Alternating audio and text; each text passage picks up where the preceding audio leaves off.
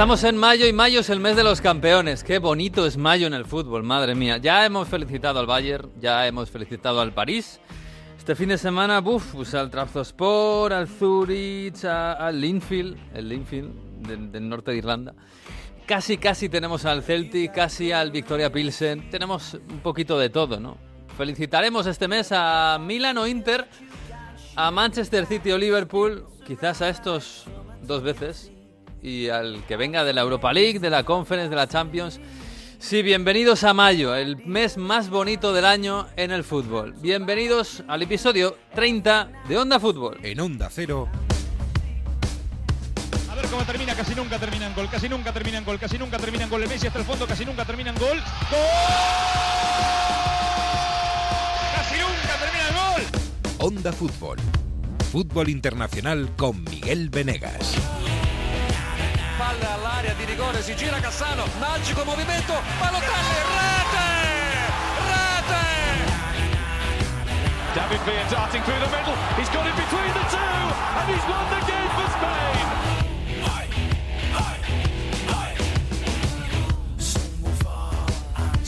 Pues sí, uno empieza el mes de mayo y empieza a sonreír, el buen tiempo, el calorcito, el sol, las vacaciones ahí en el horizonte y bueno, eh, se respira de otra forma. Llegan puentes, es- se respiran las flores y el, el- el buen aroma. Hola Jesús López, muy buenas. ¿Qué tal? Muy buenas, ¿cómo estáis? ¿Qué tal ha ido la semana? Bien. regular, mal o como la del Norwich? Ay, pobre Nor, es verdad. Claro, el mes es el mes de los campeones, pero también es el mes de la gente que, que desciende. Que se va al hoyo. Que se va al hoyo. Norwich se, ha ido- Ah. se nos ha ido al hoyo. Y por cierto, hay una historia muy curiosa que desde hace cuatro años no coinciden Norwich City y Fulham porque se están turnando. Ah, sí. El año que está uno en Premier está el otro en Championship y el año que está uno en Championship está el otro en Premier. Al Bueno, final- al City le vamos a sacar de la ecuación ya, ¿no? Porque, pero, sí. El Fulham sube, claro. El Fulham sube, el Fulham sube y el Nor- Norwich baja, así que tenemos cambio. A ver, eh, muchos eh, campos de Londres ya hay, pero hombre, el del Sí, Fulham es sí. especial. Todavía no acaba la renovación, ¿eh? te van a decir cuando terminen esa esa grada de la parte del río, de la parte que da el Támesis, eh, y tengo ganas de ir en verano, porque en invierno es un campo en el que te puedes morir de frío. Uy, sí, pues eh, esa, a ver cómo lo hacen, a ver si lo hacen bien, ¿eh? Porque un estadio tan bonito y tan antiguo como el Craven Cottage. Eso hay que hacerlo bien, ¿eh? Y- Sí, a ver, lo que han hecho es la otra grada, ¿eh? la que no tiene tanta especialidad, porque es la grada, Ya, bueno, digamos, enfrente de la grada antigua. lo tienen que Sí, mantener, es no vas a tener en una esquina el, el cottage ese que tienen, la casita, y luego en la Y otra... otro lado una- el estadio del Tottenham, ¿no? Claro, hombre, sería un poco feo. Que por cierto, ahí, en, en- yo, yo estuve, coincidí una vez que fui a Londres en primavera eh, con la, Kem- la Cambridge Oxford, que pasaba por el Támesis, Sí. y pasa por ahí. Y ahí montan una gradita en, en Craven Cottage, en la parte que da el río. No sé cómo van a hacer eso. Pero bueno, No sé yo. eso ya lo verás. En, en el parque de Alao, en el parque de Alao está bien. Sí, en el Parque de Alao es muy bonito, sí, sí. Hola, Mario Gago. Buongiorno, muy buenas. ¿Cómo ¿Qué estás? tal? Buongiorno, ¿cómo estáis? No, no tiene tanta tanta bueno, tanta historia y no es tan bonito como Craven Cottage, pero otro equipo así un poco random que va a subir a Serie A o depende de sí mismo es el Monza de Berlusconi. Está a una victoria de subir a Primera División de la Liga Italiana y ver a Berlusconi como presidente de un equipo de fútbol en, la- en, en Serie A de nuevo. Mm, Con Galiani por ahí. Mm. Lo tiene, depende de sí mismo. Con, con una victoria en Perugia, con un empate que no gane la Cremonese, lo tiene. A mí, si me dan a elegir entre el Monza de Berlusconi y ahí donde mm, viven los millonarios de, de- de Milán, De Milán, sí. sí. y, y entre esos y, y el Venecia, que de momento está ahí en la isla Santa Elena, yo me quedo con el Venecia. ¿eh? Y- Bueno, y- en Venecia, gente muy pobre no debe vivir tampoco, ¿no? Imagino, vamos. no, no sé, pero no sé, habrá- hay muchos trabajadores ahí, ¿no? De- claro, todos del turismo, pero yo qué sé, Bueno, muy poca gente. poca sí, gente sí. ya, ¿no? Pero bueno, Monza sería el tercer equipo de Milán, aunque es verdad que tiene ayuntamiento propio. Está cerca, el estadio no está lejos de donde hacen el Gran Premio de Fórmula 1, Ujú. eh, del, del circuito. Así que bueno, también tiene su, su cosa particular. Hombre, estaría bien también a lo mejor el Como, ¿no? Que subiese ahí el lago de Como, pero lo tienen complicado. Ay, qué bonito el lago de Como. de momento, Sí, más que- va a decir seguro. Macomo. Sí, lo que pasa es que eso ya sería la Liga Lombardía, ¿no? Tampoco es plan. Está también el, el Udinese, es el Udinese, el Atalanta, en fin, yo qué sé. El Brescia está luchando por subir. ya. Bueno, yo qué sé. Pero el Brescia tiene, tenemos nuestro corazoncito con el Brescia también por, eh, por Roberto Baggio, incluso por Balotelli, algunos. Pero bueno, sí, sí, sí. Por sí. Guardiola. Por Guardiola, es verdad, Guardiola jugó allí. Sí, sí, qué bien, qué bien. Bueno, pues nada, pues eh, así eh, arrancamos un mes de mayo. ¿Hace bueno por ahí por Turín? Que, que estabas tú pasando Bueno. calor hace un par de semanas. Sí, sí, que se hace bueno. Ayer una locura. Parque Valentino aquí. Se están preparando ya las cosas para Eurovisión. Faltan dos fines de semana. Uh. ¿Y la Y han- acreditación tuya está preparada o no? Sí, eso. Eh, yo lo que estoy viendo ya es donde voy a verlo y, hay- y han montado en, eh, en el parque. Para el que quiera venir, a, que yo sé que mucha gente va a venir a Turín. Y, En el- en el parque, complicado. hay un Y parque En el parque grande de Turín, en el campo grande o en el retiro de, de Turín, escenarios con conciertos. Bueno, primero para seguir el festival y después para pues para, para amenizar las previas, ¿no? Con conciertos Ah. con, con grupos de diversas. Y, y- y ayer, bueno. Eh, increíble. No, no, no entraba nadie. O sea, decían mis amigos, no he visto tanta gente que se ha salido a tomar el sol desde 2013. O sea, que está todo el mundo en la calle. Hay ganas. Entre los eh. conciertos está Rodolfo Chiquilicuatre, entre los conciertos. No, no, no. Ah. No hay nadie español, por desgracia. Yo, yo te digo, eh, Miguel, que tenemos, ya que tiene Eurovisión en Turín ahí, tenemos que ponerle en la sección de Mario esta semana nosotros, o estas semanas, eh, el Chiqui Chiqui, eh, Do It For Your Lover. Tenemos que, Claro. que darle Euro- Eurovisión. A-. Claro, Estas- eh, este mes tenemos que hacer semana de, de clásicos de eurovisivos de- de españoles en, en la sección del calcio. ¿Cuándo es? ¿Dentro de dos semanas? Sí, la final es el 14 y sé que hay semifinales, creo que son 11 y 12. sí. Bueno, o sea que no coincide ni con el final de ligas, ni con la final de Champions, ni con las finales. Con la final de Copa Italia creo que una semifinal, pero... Lo importante es el sábado 14. Ah, bueno, bueno, bueno, bueno. La final de Copa Italia. Es que claro, también tenemos los finalistas de Copa, que eso va a quedar precioso. En Italia es un poco mainstream, en Alemania nos ha quedado bastante chulo con el Friburgo y el Leipzig. Y, y bueno, y todavía la de... Inglaterra es mainstream total. Es mainstream total, pero claro, lo de Inglaterra también tenemos el morbo de, de- de ese Liverpool si va a conseguir un, un- un cuatriplete. Un. Cuatriplete se llama. Hay que, hay que llamar a la RAE a ver cómo. Sí, sí, sí. Que, bueno, ya vamos a meternos en harina, porque claro, esta semana, por mucho puente que tengamos y mucha gente que esté por ahí disfrutando de, de la playa, de los primeros días de playa, etcétera, y del solecito, tenemos Champions. Y ya es la penúltima batalla, último escalón antes de la final de París. Y claro, pues eh, nuestros finalistas, nuestros semifinalistas son el Madrid y el Villarreal que juegan contra los ingleses, que son los favoritos, al parecer. Uno muy claro, el Liverpool, y otro no tanto, el City más que nada porque juega contra el campeón de liga. Eh, empiezo por el Liverpool porque yo creo que es más sencillo eh, en cuanto a cómo llega Jesús, porque al parecer, bueno, ningún problema, ¿no? Todos están bien, todos están buenos.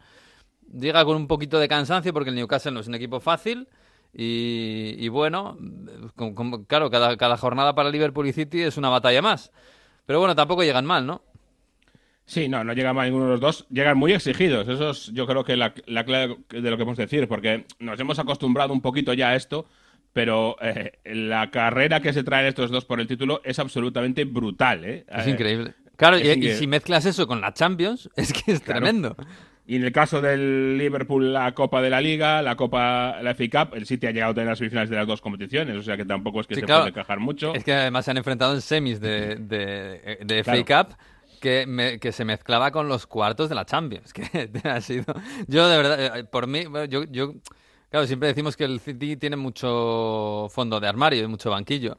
Pero el Liverpool, que este año tiene más, a mí yo sigo alucinando con, con lo que está haciendo el Liverpool de Klopp de mantener este nivel competitivo eh, en este final de temporada, habiendo ganado la Copa de la Liga, estando en la final de la FA Cup, estando a un punto del City en la Premier y, eh, y a un paso de la final de Champions. A mí me, me parece, no sé, o sea, eh, el- el- la culminación de la vida deportiva de Jürgen Klopp, sinceramente. Sí, yo creo que esta es la, la gran obra de Jurgen Klopp, este Liverpool. ¿eh? Ya veremos cómo acaba, porque puede acabar, como dices, eh, con un cuatriplete o puede acabar a las puertas de todo. O sea que es que este mes decide, decide una cosa muy grande. Pero fíjate, es que City y Liverpool tienen 34 partidos jugados, 83 y 82 puntos. Eh, eso sale a casi a dos, dos puntos y medio por partido.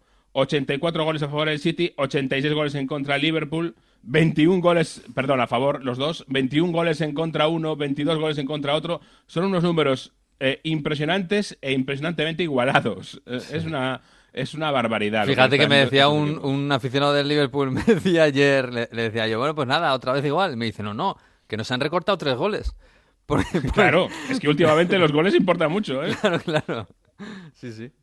Y, y es verdad que el, eh, hasta hace un mes el Liverpool tenía desventaja de puntos, pero tenía una ventaja bastante interesante en los goles. Y eso, el City lo ha ido cerrando un poco, ¿eh? ha conseguido algún resultado ahí más amplio. Y, y ahora tiene eh, casi casi el la misma diferencia de goles. Y eso puede ser importante no solo porque si empatan en sí, sino si llegas a la última jornada, por decir, pues a quién le vale el empate, al que tenga los Claro. mejores goles igual le vale el empate. Eso es una diferencia gigante ¿eh? para afrontar una última jornada. Sí. Por cierto, es que para acabar de darle morbo a esto, yo ya te voy poniendo en situación, Miguel, porque esto puede ser tremendo. ¿Contra quién juega el City la última jornada? Mm. ¿Contra qué entrenador en concreto juega el City la última jornada? Mm, Conte. No lo sé. Conte. No, p- peor, peor, peor. ¿Peor? Sí, sí, piensa contra qué equipo o con qué- contra qué entrenador puede jugar el City esta última jornada jugándose la liga contra Liverpool. Ah... Empieza por Steven. Ah, eh, Steven. Villa. Steven Gerrard. Steven Gerrard, sí, Ah, señor. Ah, Ese- qué bueno. Esa última jornada que el City necesite una victoria contra Steven Gerrard para no darle la liga al Liverpool. Ojito, ¿eh? Oh, qué bonito, qué bonito, madre mía. No he visto... Bueno, es que esto va a ser tremendo. madre mía. En fin, pero bueno, antes, antes llega la Champions. Y bueno, este, este sábado no jugó, no jugó eh, Alexander Arnold, no jugó con AT, que parece que se ha ganado el puesto. Y bueno, y Salah, eh, Fabiño y Tiago fueron suplentes, pero al final entraron en la segunda parte porque la cosa no estaba del todo clara. Sí, pero bueno, entraron en el 69, eh, Thiago en el 78, es decir, jugaron pocos minutos. O sea, Sí, que, que se ha permitido el bien, lujo. sí. Sí. sí, se sigue permitiendo el lujo eh, Klopp de, de rotar. Eh, si hace esto y pierde el partido, le caen todas encima, pero está consiguiendo rotar bastante, mucho más que el City. Eh, y le está saliendo bien. O sea que por ahí, es verdad que ha tenido suerte con el sorteo de, de, de Champions en cuartos. Y aunque nos duela decirlo, hay que decirlo también contra semifinales. Sí. Jugar contra el Madrid o contra Liverpool, Sí. pues es bastante distinto. No, y a Mario Perdón, le duele, le- le el duele que lo Villarreal. digamos, pero también en octavos tuvieron suerte ¿eh? contra el Inter. sí, también, dentro de lo que cabe. Bueno, Porque es verdad que pudieron rotar también un poquito. Sí. Llevan varias eh, eliminatorias de Champions pudiendo rotar un poquito, Mm. eh, en algunos casos un muchito, y eso yo creo que es interesante. Y puede ser una forma también de pensar eh, en una esperanza para el Villarreal, que se le vaya la mano a Klopp con las rotaciones ahora Sí. en el partido de vuelta, ya veremos. incluso contra Inter y contra Benfica, que sacaron muy buena ventaja en el partido de ida, en la vuelta sufrieron un poquito, porque salieron, bueno, pues eso. eh, Yo solo digo que este Liverpool ha perdido un partido en lo que va de Champions League. No, yo solo ya, con- Contra el Inter en y, casa con, y 0-1. con un asterisco muy grande. Y hablando de asteriscos. Cuando ya no, ya no contaba. claro. Claro, claro, cuando ya no sí. contaba. Y, y hablando de Que asteriscos. se quedó un gol al Inter de forzar la prórroga, ¿eh? Sí, bueno, y, y a, y a una no expulsión de, de Arturo Vidal, ¿no? O de Alexis, Ah, no sé no, de fue. Alexis, eso es. Eh, pero yo solo digo una cosa, partidos serios. De, eh, en lo que va de año del Liverpool, solo el City le ha marcado dos goles. Quitando el Sí. 2 de enero, ¿eh? El 2 de enero no lo cuento porque, bueno, estaba empezando el año. El, el Chelsea creo que ha metido dos también. Pero que, claro, hay que meterle dos al Liverpool y solo se los ha metido el City y el Benfica en aquel partido que lo tenían medio hecho. El Atleti, el Atleti en fase de grupos le metió dos, doblete de pasado. Griezmann. El año pasado. Sí, habla de año natural. Sí. Hablo de año vale, natural, vale, vale. 2022 Sí, también, sí, sí. Que, sé que ya llevamos unos cuantos meses. ¿eh? Pero bueno, el, el Liverpool hay que asumir que son favoritos. Ojalá, eh, bueno, pues salgan muy especulativos en, en cuanto a esfuerzos y el, y el Villarreal le pueda dar una sorpresa. Y, y aquí en Villarreal hay un, un partido histórico, pero es verdad que son favoritos. Eh, en cuanto al City. Claro, esto, aparte de que está más igualado por el resultado, el 3-2 de la ida, el 3-4-3, ya no sé cuánto quedaban, 3-2, 3-2. 4-3. 4-3 de la ida, que da igual, sirve lo mismo. Eh, las bajas, eh, claro, si en la ida decíamos que les, les habíamos pillado al City en buen momento por aquello de que Walker estaba lesionado y Cancelo estaba sancionado, bueno, parece que Walker no vuelve, ¿no? Tiene pinta de que no está para jugar, si no ha jugado en nada Parece este fin no. de semana. Stones recayó contra el Madrid. ¿A qué? Que tampoco es que sea, vaya, fuera a ser titular, pero bueno, es una opción para la zaga. Bueno, podía serlo, ¿eh? Tal Podía serlo, cosa, sí. podía serlo. Quiero decir que eh, se ha lesionado este fin de semana, no sabemos si es grave o no, pero eh, bueno, eh, el City es verdad que va a recuperar a Cancelo y con ello una defensa bastante titular, pero está como muy cogido con pinzas también, ¿no? La cosa. Sí, el, el City llega, llega más con el gancho ¿no? a este final de liga. Eh, sobre todo porque ha tenido la mala suerte de que se le concentren los, las lesiones en, en la zona defensiva, eh, donde tiene un poquito menos de, de fondo de armario que, por ejemplo, en, en, en los mediapuntas. ¿no? Si se le lesiona en tres mediapuntas, pues eh, lo ve mucho mejor el City, pero aquí es distinto.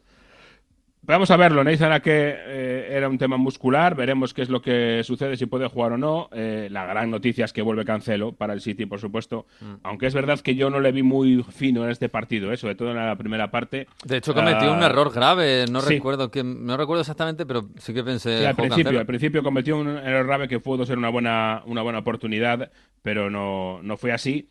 Y, y no sé si por la inactividad o porque cometió un error grave al principio y eso le costó un poco, le vimos un poquito más eh, eh, comedido ante el, ante Leeds. Primera parte, porque la segunda fue muy del City y ahí ya no hubo mucho, Sí. más, eh, mucho más historia. Sí. Eh, pero sí, pero bueno, es lógico también que Joao Cancelo necesite un partido para, para aterrizar y, y más siendo contra el Leeds, que un- fue un partido, esa primera parte muy competida, muy duro, muy físico, con lo cual nunca, nunca es fácil aterrizar después de una, de una lesión. Y fíjate, yo te iba a decir, si no fuera por Denis Laque, que perfectamente podía ser la, la defensa titular. Joao Cancelo, Rubén Díaz, Aymeric Laporte y, y Nathan Ake eh, eh, podía ser perfectamente la defensa titular. En esta ocasión, como decimos, está en el, en el banquillo Zinchenko. eh, supongo que será ahora con esta historia, pues con Zinchenko en vez de Ake. Sí. Y será esa la defensa. Eh, a partir de ahí, bueno, pues había una, eh, una especie de rumor de que igual podía jugar con Rodri Gundogan como, como doble pivote en este partido. Eh, en algún momento del partido sí pareció, en algún movimiento, que sí que estaba Gundogan más cerca de Rodri. eh, y luego Foden como por detrás de Gabriel Jesús, como Mm. probando una especie de 4-2-3-1. Um, Sí hubo momentos. De hecho, el gol, Sí. hay un gol de Gabriel Jesús que fue muy poco del City y muy, como muy clásico. Un media punta como Foden, coge la pelota, Sí. mete un pase en profundidad al delantero centro y, y- y lo marcó en el mano a mano. Que, que es, poco- que es muy habitual en cualquier equipo, menos en el City. Sí, habría que ver si eso es un, un ensayo para el Madrid, que no lo creo, o algo para jugar también un poco de forma un pelín más eh, eh, protegido para no exponerte tanto y a la vez, pues a los tres centrales de Leeds eh, ponerle tres mediapuntas eh, con llegada como Sterling, Foden y Grealish, que fue lo que, lo que probó Guardiola. Eh, pero bueno, yo no creo que ese sea el, el plan contra el Madrid. Dudo que, que- que lo repita y que no sea un 4-3-3. La, la duda que tenemos ahora es que ahora ha ganado más o menos la opción de Gabriel Jesús, eh, que no estaba jugando y que está ahora en buena forma. Puede ponerlo como delantero más centro, más clásico o no. Esa yo creo que es la gran duda de- del once de Guardiola. Si va a jugar con Gabriel Jesús o si va a hacer el enjambre media puntas entrando. Pues veremos, porque el de medio campo para arriba, Guardiola mete los jugadores en la coctelera y, y no sabemos muy bien lo que va a salir. Lo que va a salir. Sabe- sabemos que jugará Foden, imagino, mm, De Bruyne y Rodri, que son como muy fijos. Los demás, mm, quién sabe. Sí, bueno, Bernardo Silva y, y eh, Mahrez- con el gol que hizo en la ida, yo, vamos. No, yo porque estaba en el banquillo. Pues entonces, Claro, Bernardo Silva. Mares y De Bruyne han descansado, con lo Mm. cual esos tres yo te los pongo fijos. Uf, pues ya, pues ya me quedan pocos huecos, ¿eh? Pero Sí, sí, ya queda un poco. bueno, no sé. En fin, no sé, la semana pasada hablamos de, hablábamos con, con, eh, con Lover, con un gran aficionado del, del Liverpool, y nos decía, aquí en Inglaterra le tiene mucho miedo al Madrid. Mucho, mucho miedo al Madrid, cosa que nos sorprendía un poco, ¿no? Porque el Madrid estaba siendo muy irregular, pero ahora no tanto. Así que bueno, que yo quiero hablar esta semana con, con uno de nuestros profes del Radio Estadio, Alberto López Frau. Hola Alberto, ¿qué tal? Muy buenas. Hola Miguel, muy buenas a todos. ¿Qué tal? ¿Cómo estás? Muy bien, y vosotros estaba escuchándos aquí. Hablando de la, atento. de la Champions, claro, estamos aquí como... En Madrid es festivo y estamos como pensando en otras cosas, pero mañana hay Champions, ¿eh? Y- Sí, y- sí, mañana hay Champions y primavera, eh, semifinales de Champions, partidos que empiezan de día. A mí me generan una Mm. sensación especial siempre, no sé si os pasa, a mí me encanta. Sí, sí, y Bernabéu. Bernabéu, semifinales, con ese solecito entrando al principio del partido ahí, ahí, todavía. ahí. Ahí lo has clavado. Oye, eh, claro, yo, yo llevo yo llevo ya una semana siendo pesimista, ¿vale? Eh, y bueno, afortunadamente me he ido equivocando en algunos casos, en otros no.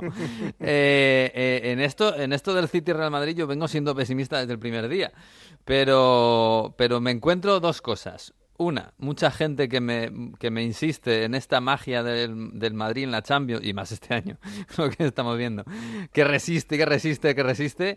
Y, y, y bueno, y luego en el partido de ida, que más allá de, del- de que el, el City fue mejor, eh, el Madrid sigue resistiendo y sigue, hay que matarlo 18 veces. Eh, eh, ¿Para mañana qué? Bueno, más allá, más allá de la magia. otra- que- la pregunta real es, ¿otra vez va a haber circo? Claro, o sea, más allá de la magia, yo creo que, que- que conviene que vayamos al fútbol.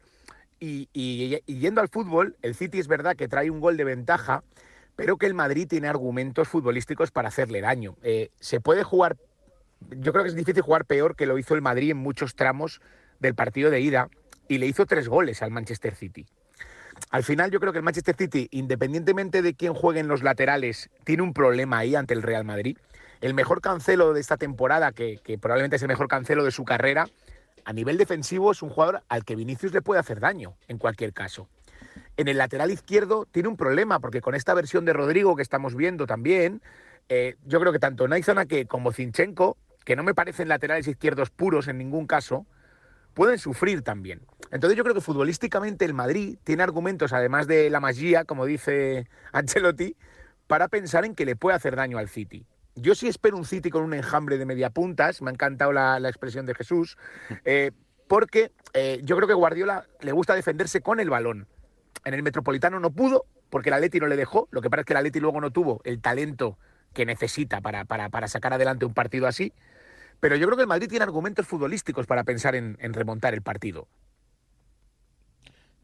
Sí, yo creo que también estoy de acuerdo completamente en que eh, lo ha demostrado eh, el Madrid que tiene argumentos para remontar. eh, y es verdad que, fíjate, siempre decimos lo de que hay que meterle varias veces y si lo piensas es que el PSG le mató un par de veces y ahí sigue, el Chelsea le mató al menos una vez y sigue, Sí. y, y el City parecía tenerlo medio muerto también en, en la ida, en la primera a, parte. los 10 y aquí minutos, sigue. a los 10 Sí, minutos sí. estaba muerto.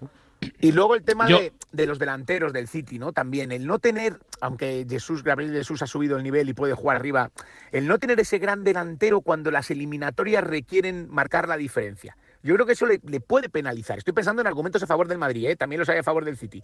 Pero, pero ese, el no tener ese delantero creo que le puede pesar cuando se pone todo tan igualado, me refiero.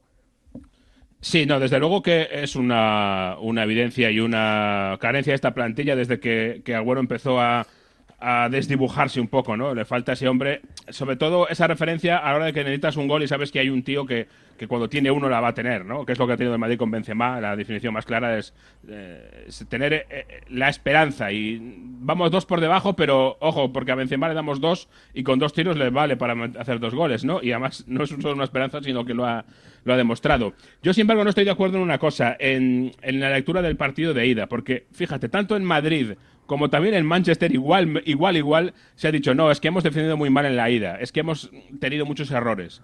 Yo no lo veo tan así. Yo creo que es que son dos equipos que fueron a buscar el fallo y a provocar el fallo del otro.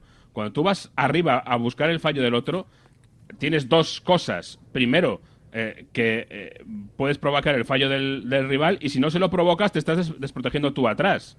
Y para mí eso es lo que pasó, por ejemplo, al Madrid en esa época del partido después del 2-0, cuando se fue arriba y hizo tres ocasiones, tres contras clarísimas el, el City. Bueno, si tú ves esas contras, ¿cómo iba a defender el Madrid eso? No, me parece que sean grandes errores, porque eh, primero Kevin De Bruyne lo hace todo bien. Eh, las contras son en pocos toques, rapidísimas. Eh, puede haber algún concreto que digas, bueno, aquí te ha, te ha dejado atrás o, o este es un error, sí, pero en general el City creó esos tres, cuatro ocasiones muy claras porque el partido estaba así, porque estaba a favor de, de obra de marcador, porque el Madrid se fue arriba a buscarle, y es un equipo de una calidad gigantesca para aprovechar esos espacios. Y al revés también, es decir, el City con, eh, con Walker que se lesionó, ya no tenía cancelo, eh, tienes que poner a Fernandinho de lateral derecho, y te puede pasar que Vinicius te, te supere, es que es lo más normal, lo raro sería que le, no le pasó a. Christensen, que, que está Claro. haciendo una gran temporada en el Chelsea. Hombre, Lo, más claro, norm- es que- lo raro sería que, no- que se case completamente Sí. eh, Fernandinho yo a estoy, Vinicius. yo estoy de acuerdo con esto, Frau. ¿eh? A mí me, se criticó mucho las defensas de los dos equipos y yo creo que no fue para tanto. Incluso en algunos casos fue incluso mala suerte para el Madrid. Por ejemplo, el, el- el, el, el gol de Gabriel Jesús dando eh, Sí, el segundo, sí. el segundo, porque el, rebote en, en Álava le cae de- delante. Sí, lo que pasa es que yo creo que Álava no está bien. No está bien, sí, es verdad. En ese partido y va a anticipar y a lo mejor no tiene la fuerza suficiente para anticipar en esa jugada. Sí, pero aún así Eso hubo un- también un punto de mala suerte, porque no es Sí, normal que sí, rechacen el tus, tus le queda piernas. delante, claro. sí. En eso Claro, totalmente y- de acuerdo. Y Carvajal no llega por centímetros. Eso, eso Y es el. Real Madrid, ¿cuántos, ¿cuántos partidos ha tenido el Real Madrid en el que te salen a presionar con seis a tu salida de pelota, casi casi en tu área? No, ninguno. Pues probablemente ninguno. El Barça, Claro, es que- algún tramo del Bernabéu, e- efectivamente. No, no, si eso está claro. Y luego la jugada de Fernandinho es muy difícil que Fernandinho no salga retratado en una jugada así, porque está en una situación que no es la suya ante uno de los jugadores más, de- más desequilibrantes ahora mismo del momento. Claro. Ent- Entonces le hace una genialidad, le deja pasar el balón y, y no le da tiempo a cerrar las piernas y le hubiera pasado, pero, pero no deja de ser un problema lo que, lo que creo que tiene el City en los laterales ante un rival como el Madrid por lo que tiene enfrente, no por otra cosa. Porque en otro momento determinado, eh, ¿cuán- ¿cuántas veces hemos destacado, sobre todo más la temporada pasada, cómo le funcionaba a Zinchenko, que se convertía en un centrocampista más, porque va por dentro, porque toca, porque técnicamente Claro. es muy bueno, pero claro, si le pones en uno contra uno contra Rodrigo en carrera, pues a lo mejor lo pasa mal. Si es que en el fútbol todo es relativo, luego depende mucho del rival, del partido y de cómo sucedan las cosas. Yo, yo creo, Alberto, que la eliminatoria, bueno, la segunda parte de la eliminatoria de lo que queda, estamos mucho hablando de fútbol, de tácticamente, que va a tener un peso increíble, pero visto cómo están los partidos del, del Madrid en el Bernabéu, tiene pinta de, de lo psicológico. Mira, en estos días en Italia se ha hablado mucho de Ancelotti, obviamente, por, por conseguir las cinco ligas y, bueno, el rey Carlo V, como lo llaman aquí. Ay, Por- Carlos por Quinto, qué bonito. Qué bueno, Sí, sí. qué bueno. Está, está, está guapo. El emperador. Y, y- y lo, lo lo comparaban con otros entrenadores, ¿no? Dice, había un periodista ayer, eh, Angelo Carotenuto, que, que explicaba la televisión y me, me gustó mucho esta metáfora, a ver si, si, si te gusta y, y yo creo que puede ser clave para la eliminatoria. Decían, bueno, hay entrenadores como puede ser Klopp o Simeone, dice... Que, que cuando hay un fuego que te hacen meterte en el fuego, porque te, te convencen y, y- y te llenan, ¿no? En cambio hay otro como Guardiola que es persuasivo, que te convence de que el fuego no existe, con, con, con caracteres. Pero Ancelotti, ¿qué hace?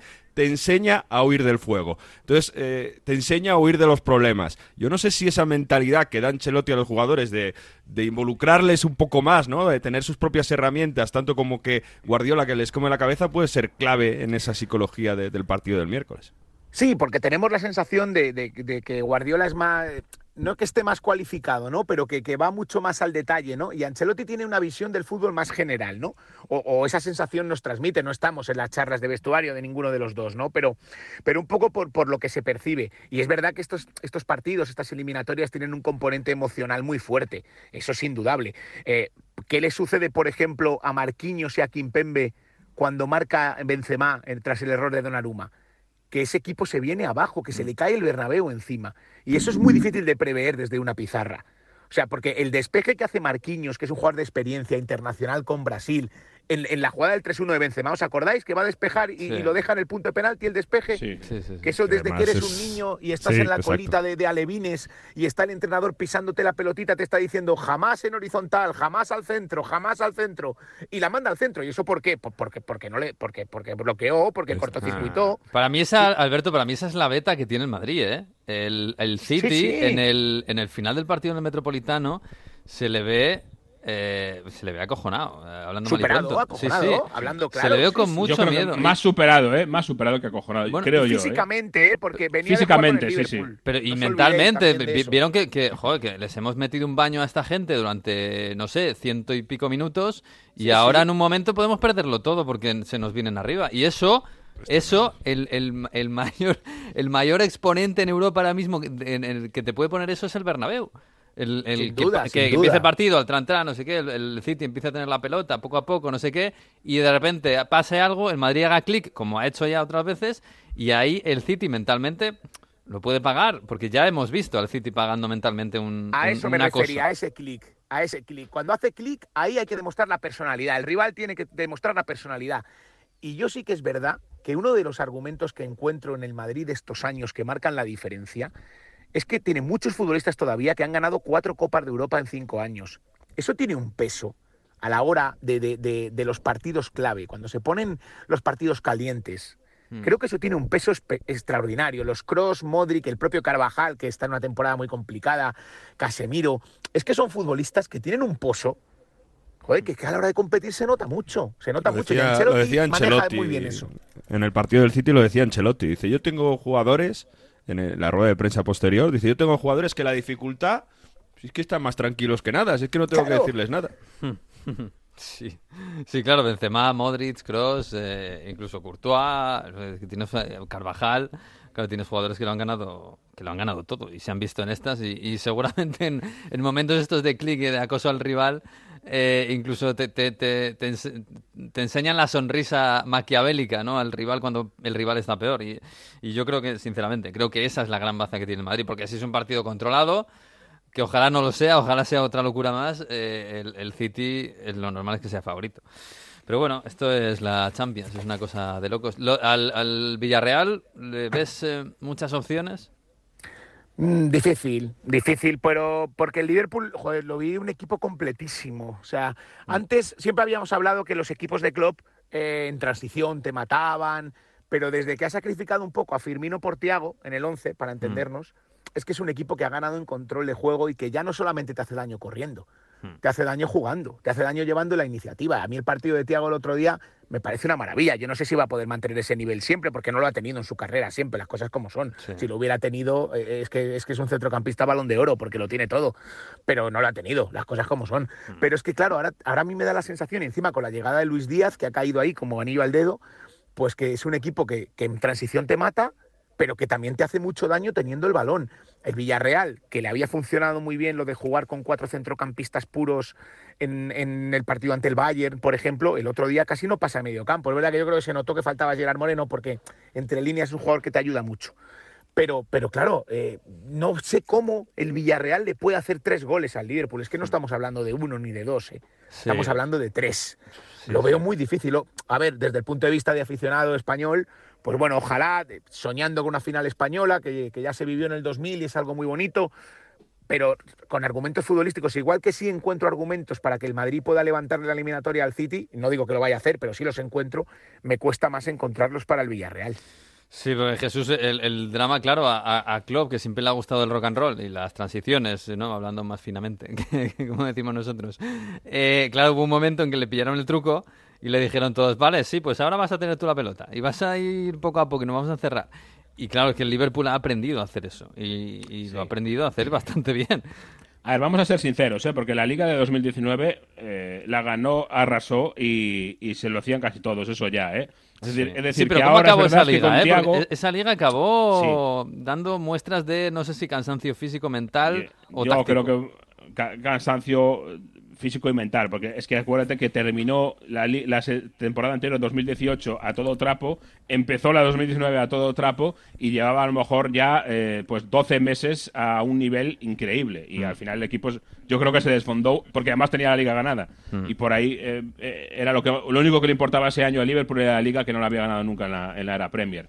Pero es verdad que con Tiago eso cambia completamente, porque con la decisión de Tiago, lo que todos vimos esperando que fuera el fichaje de Tiago para Liverpool, que era añadirle ese registro más, ha tardado dos años casi, pero, Sí. pero lo estamos viendo ahora. Eso es, y yo, eso es. Claro, y, y le ha costado muchísimo meterse en el equipo, ¿eh? en, en la dinámica eh, física. Ha tenido muchas lesiones Tiago Alcántara, pero ahora que le vemos a un buen nivel, es eh, espectacular lo que le eh, aporta a este equipo. Y fíjate, yo sinceramente, yo ya estoy paladeando un centro del campo en Qatar, ¿eh? Eh, que sea con Busquets o Rodri, con Pedri y con este Tiago Alcántara. A ver si vuelve, porque ahí hay alguna decisión más que deportiva, ¿eh? Ahí Sí, hay sí, alguna- sí. Ahí hay un Sí. tema de actitud en la Eurocopa que a Luis Enrique no le gustó y, y- y bueno, vamos a ver, Mm. vamos a ver. Sí, Luis Enrique además tiene los suyos que además le están funcionando. Si es que mientras Mm, funcione lo- los suyos, pues van a seguir ahí. Pero bueno, de momento estamos en, en la Champions y ahí resistimos, ¿eh? Fíjate. Yo no daba, de verdad, ¿eh? No daba un duro por... Yo estoy, o sea, claro, hay gente que me dice, no, tú vas con los extranjeros. No, no, no. Yo, yo estoy encantado con que haya dos españoles en las semifinales y que ojalá llegaran a la final. Pero es verdad que no daba un duro por, por nosotros. Y ahí estamos resistiendo, eh, Alberto, porque... Eh, tenía toda la pinta esto de que los ingleses nos están arrasando por todos lados, de que España está en un momento ahí de transición, veremos el año que viene si el Madrid, Mbappé, etcétera. Pero bueno, eh, yo creo que el fútbol español está dando muestras, desde luego, de resistencia. Sí, yo creo que tenemos mucha prisa en general siempre por sacar conclusiones y el fútbol español ya se ha caído en Europa y cuando el Villarreal es el vigente campeón de la Europa League, es verdad que no es el mismo termómetro de la Champions, pero, Mm. Pero siempre tenemos mucha prisa por, por yo creo que el, el fútbol y el periodismo y vive ahora todo en, en una sensación de inmediatez tremenda, la necesidad de análisis absolutos cada, ya te iba a decir cada siete días, no, cada tres días cuando hay competición europea, cada tres días y medio. Y entonces, claro, al final cuando se es muy categórico, eh, pues al- el fútbol te, te- te- te parte la cara y te tira, y te tira atrás. Entonces, sí, la, la sensación de superioridad que podíamos tener hace unos años, evidentemente no está. Yo no sé si está la Premier un escalón por encima eh, o la Liga o al revés. Yo creo más en los equipos, en equipos que están un escalón por encima. Entonces, a mí ahora mismo, por ejemplo, este Liverpool me parece un equipo completísimo, pero también te digo que a un partido Mm, es más vulnerable que a dos, seguro. mm. Seguro. Y, y te parece completísimo ahora, ¿eh? Hace seis meses a lo mejor no. Claro, hace seis meses no. Ah, Claro, claro. Entonces, sí que es verdad que me parece un ejercicio de supervivencia, sobre todo lo que ha hecho el Madrid en esta Champions, por cómo estaba, por cómo ha jugado las idas, normalmente a excepción de la del Chelsea, pero con la ida ante el PSG, la ida ante el City de momento. Y en el caso del Villarreal, lo que sí me parece es que es el premio a, a un trabajo de continuidad y, y- y que tiene un mérito sensacional, porque al final no nos olvidemos que Villarreal es un pueblo, con todo el Sí, respeto sí. del mundo, aunque haya dinero detrás, no es la primera vez en el fútbol que hay dinero detrás de, de un equipo pequeño, pero aún así tiene un mérito sensacional. Creo que Emery, al que se ha ridiculizado mucho en España, Mm. eh, Y, en Inglaterra es- y en, y en y en París. Inglaterra Sí, sí. tácticamente es muy bueno. Y, bueno, pues creo que tiene un mérito sensacional. Pero yo no extrapolaría eh, el éxito momentáneo, al menos, de Madrid y Villarreal esta Champions y diría, ¿es que el fútbol español está ya por encima? No, no lo sé, es que no lo sé. Yo creo que de- hace falta un poco más de tiempo para tener un poco más de perspectiva, pero sí, es sorprendente. O sea, si nos preguntan a los que estamos aquí ahora charlando en septiembre, ¿van a estar el Madrid y el Villarreal en semifinales de Champions? Yo hubiera dicho que probablemente que no, o al menos los dos. Sí, sí, sí. Sí, no, bueno, seguramente, hombre, Lo- el Villarreal obviamente es que, es que la carrera que ha hecho es, es tremenda. Claro. Sí, sí, es muy meritorio. ¿eh? Y yo ahí Claro. incluyo al Madrid. Bueno, a ver, yo creo que el Madrid contra el París era, tenía que haber estado mejor incluso. Pero eliminar al Chelsea me parece bastante muy meritorio de- por parte del Madrid y sobre todo cómo Hubiésemos jugó metido al Bayern, al Chelsea, al París. Sí, sí, sí, sí. La verdad es que es, es muy meritorio. ¿eh? En un momento, por lo menos económicamente bajo del, del fútbol español, es, para mí me parece muy meritorio. Oye, del, del- del Europa League Conference, ¿te, te- te pides algo para la, para la final? Esto ya es para muy cafeteros. A ver, a ver. Bueno, me están, me están encantando las dos competiciones. Hombre, a mí me haría una ilusión especial la Roma. Ah, Yo, vale, de las bien. primeras de las primeras finales de Copa de Europa que recuerdo de niño niño es esa de- del Olímpico, ese Roma Liverpool en el 84. Fíjate, yo tenía seis añitos, tienes el Oh, recuerdo vago, ¿no? De, de verla en la tele con mi padre. Y luego sí, eh, eh, con el tiempo eh, buceé mucho en aquella Roma, en aquella competición, el suceso de Di Bartolomei, Exacto. eh, diez años después de fallar aquel penalti. Bueno, me impresionó mucho y creo que Roma, la exigencia de Roma es brutal para los entrenadores. Me parece un, equipo que siempre que se le pide más de- de- del nivel deportivo que tiene y ganar un título europeo, creo que solo tiene una Copa de Ferias en el año 62, creo que sería muy bonito. Y la Europa League, yo fíjate que, que hago mucha Bundesliga. Eh, Sí, Movistar, y comento muchos partidos de Bundesliga. A mí el rendimiento del Eintracht, comparándolo con la Liga, me parece sorprendente en Europa. Me parece alucinante y me parece el gran favorito para, para ganar la competición. ¿eh? ¿En serio? ¿El Eintracht Sí. favorito? Uf, Sí, le veo favorito. más en que el Leipzig, Europa League. que ya se lo Me conoce. mojo, ¿eh? Uh, Me mojo. Pues me lo voy a apuntar, ¿eh? Yo, la verdad es que yo también estoy muy sorprendido con este Eintracht en la, en la Europa League, pero bueno. En Está fin. en un momento de dulce, eh, claramente. No, Yo creo que la victoria del Camp Nou le ha, le ha catapultado. Puede ser, eh, puede ser. Sí, sí. Sí, hablando de la mística, ¿no? Como lo que estábamos hablando del Bernabéu, hay algo de mística La este magia, año. la magia. La magia en, en bueno, Alberto, pues nada, que, que lo disfrutes, ¿eh? Gracias, iré al Bernabéu, o sea que Sí, sí, me sí. apetece mucho. Son esas, son esas noches así mágicas que pase lo que pase, se disfrutan un montón. Sí, señor. Un abrazo, ¿eh? Abrazo a todos y muchas Chao. gracias. Chao, chao, Chao. a ti, a ti, a ti, a ti. Bueno, en fin, eh, para... la- Yo me he apuntado a la conferencia, Mario, y, y me apunto a esta teoría de la Roma. Yo una final contra el Marsella sería una cosa bonita, bonita y loca. ¿eh? Eh, romanos y marselleses en Tirana jugando una final europea sería fantástico. Es que Mourinho, que, que, en- que al- mucha gente se esperaba muchísimo, muchísimo al principio de Mourinho. Si mm, quedaron 1-1 la ida en Leicester, si les meten la final y consigue un título, la Roma no gana un título desde hace más de 13 años. Que de hecho, en la parte bianco-celesti de la città, en la parte de la Lazio de la ciudad, han creado una web que se llama ¿De cuánto, desde hace cuánto no gana un título la Roma? Y ya lleva varios años pa- para, para vacilarles un poco, porque en este periodo está la Copa Infacha, esa final de Copa Roma-Lazio que ganó que ganó la Lazio, bueno, para vacilarles. Entonces, eh, bueno, eh, no, no sé si llegaría a estatua otra vez a Mourinho, pero algo, otro graffiti le harían por llevar a ganar un título europeo a la Roma y sobre todo en este periodo que, que la Roma no, no gana bastante, que hace bastante que no gana la Roma. Pues mira, la Europa League está un poquito más favoritos los otros alemanes que ganaron en los partidos de ida. El Eintracht ganó en Londres al West Ham y el Leipzig eh, al, al Rangers. eh, pero, ojo, la conferencia está muy bonita. El Roma-Leicester parte con empate, así que todo, todo depende de lo que pase en Roma. Y el Marsella-Feyenoord. El Marsella tiene que ganarle al Feyenoord.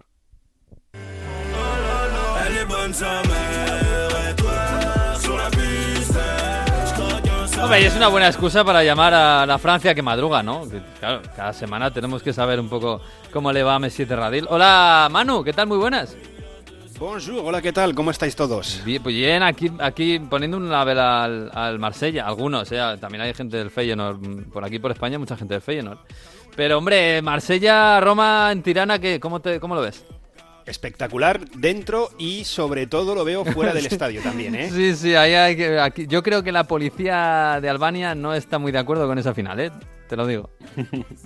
Bueno, pero ambiente habrá, ambiente habrá. Vamos a ver qué pasa y a ver si, si Mario Bego y yo no- nos eche- tenemos que echar unos billetes de avión para ir a, a Qué bonito sería, ¿eh? Qué Sí, bonito sería. sí, sí, muy bonito. La conferencia es una cosa preciosa. Oye, el Marsella, todos modos, ayer jugó, ayer domingo, jugó su derby de Olympics contra el Lyon y salió un poquito trasquilado, ¿eh? Mira que el Lyon está haciendo mala temporada.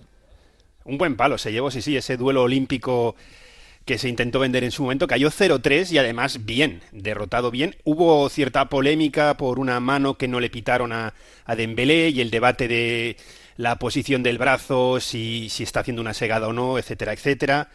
Luego pidieron eh, fuera de juego los marseilleses en el primer gol, que un momento mm, casi cómico, yo creo, eh, sin, sin ánimo de defender, de, de Longoria, el, el presidente del Marsella, que se le sacaban las cámaras de televisión y estaba en- en- sentado en el palco con el brazo levantado, emulando al asistente como esperando que levantase el banderín, que al final no lo hizo. Perdió 0-3, ha dolido la derrota eh, por, por el rival, porque no es, no es el, el gran clásico con, con el PSG, pero bueno, sí, sí tiene ese toquecito de rivalidad ¿no? con, con Lyon, lo- el duelo olímpico, ¿no? el duelo de, pues de segundas espadas de Francia. Pero bueno, pues toca pensar en, en la vuelta contra el Feyenoord. Se perdió 3-2 en la ida, como dicen aquí es fesable, ¿no? Se puede hacer. Y es el objetivo que queda junto con asegurarse la Champions, ¿eh? Ojo, porque esta derrota les deja tres puntos de solo por delante del Gen, que el tercero aquí tiene que jugar la fase previa de la Champions, iría a la Champions, pero no de forma directa. Y el Gen tiene como 20 goles más de, a favor en, en- en el golaverage en, en general, con lo cual si, en- si el Gen pilla al Marsella, lo más seguro es que el Marsella pues acabase de, de tercero. Pero bueno, oye, eh, nadie hace feos a esa final, ¿eh? Muchas ganas, muchas ganas en, en la ciudad costera de, de clasificarse para esa final. Sí, además necesitan ¿eh? una temporada que ha sido bastante mala en general, eh, en general, general, en general. Pero, pero bueno, porque claro, lo han dejado el París tranquilamente. Y el París que jugó el viernes, un empatito, así un, pa- un partido un poco de, de estos del París, que al final se, se lo empatan un poco casi sin querer. Eh, ¿Cómo está la cosa por allí? Un día más Sí, en a- este... aquello fue un, fue un tiroteo, ¿eh? lo del Estrasburgo, que es uno de los equipos revelación, ese 3-3. eh, Está la cosa, pues, en una especie de purgatorio, porque ya no hay mucho más que hacer, excepto esperar eh, a que Excepto se llegue al especular final con Mbappé, temporada. ¿no? Y con- ya Claro, está. el, pro- el problema que hay con Mbappé ahora es que ya ha- habló, bueno, habló entre comillas, eh, sí, hab- hablar habló después del partido, le preguntaron por el partido muy bien y cuando le volvieron a hablar, preguntar de su futuro, dijo esto de base bon, que es que una forma de decir ya está bien, porque había dejado entrever ya últimamente que no quería volver a hablar del tema. Eh, y entonces el problema es que pase lo que pase se lía. Es decir, eh, si sale el nombre de Mbappé se lía y ya vemos lo que pasó cuando habló Pochettino con eso del 100% de yo me veo al 100% con Mbappé la temporada que viene a día de hoy, aunque luego ya veremos, incluso mm, el propio Pochettino antes de ese partido lo desmintió mm, más o menos, yo voy a decir, porque él quiso decir que no se le entendió que él se refería a que se veía hoy al 100% con Mbappé, no la temporada que viene, Pero vamos, la respuesta que dio en, en la previa del partido, en, en, su rueda de prensa, era clara. Le preguntaron porcentaje de cómo te ves tú y cómo ves a Mbappé en el PSG la próxima temporada. Y él dijo que el 100%. Yo creo que hay pecó de no, no saber medir el hecho de que en cuanto mencionas a Mbappé, mm. eh, todo se multiplica por 100 a nivel de comunicación. Pero es que ahí, ¿qué va a decir? es que diga lo que diga, va a ser utilizado en su contra. Entonces ahí lo mejor es mentir directamente. Sí, sí, sí, yo creo que es, entra un poco dentro de lo que tiene que decir un, un, entrenador de un club. No vas a decir, pues yo me voy, que me queda un año de contrato y Mbappé se va.